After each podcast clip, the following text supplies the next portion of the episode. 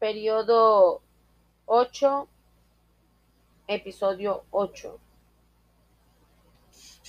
El tema que vamos a tratar es la escuela liberal o clásica.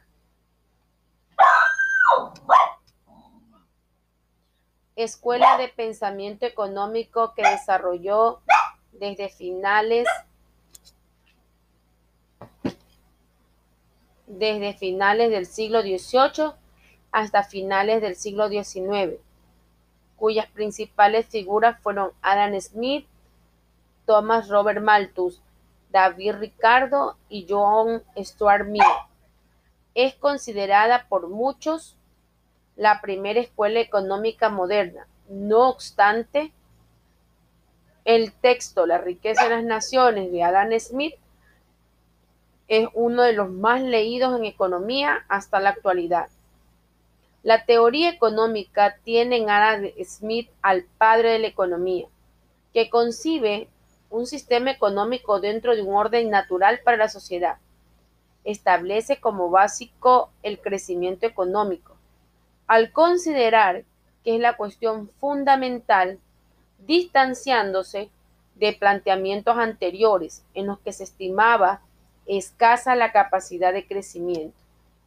Este autor considera que los grandes agentes económicos son los empresarios y los asalariados, mientras que el Estado limita su actividad a tan solo tres grandes áreas, la administración de justicia, defensa y en la actividad económica, tan solo en aquellas donde la iniciativa privada no sea capaz de posibilitar su desarrollo. Actividades que no son ofrecidas, pero sí demandadas por la sociedad. Por ejemplo, la enseñanza, actividad, plan de pensión para los asalariados con menos recursos. En el análisis macroeconómico, cabe destacar su teoría del valor. Adam Smith se limita a la explicación del valor de cambio y cómo sufre alteraciones otros conceptos básicos era la idea del trabajo como medida de valor, lo que, lo que parece que se inspiró en la idea de David Hume de quién es con el trabajo con lo que se compran los bienes. Postulados.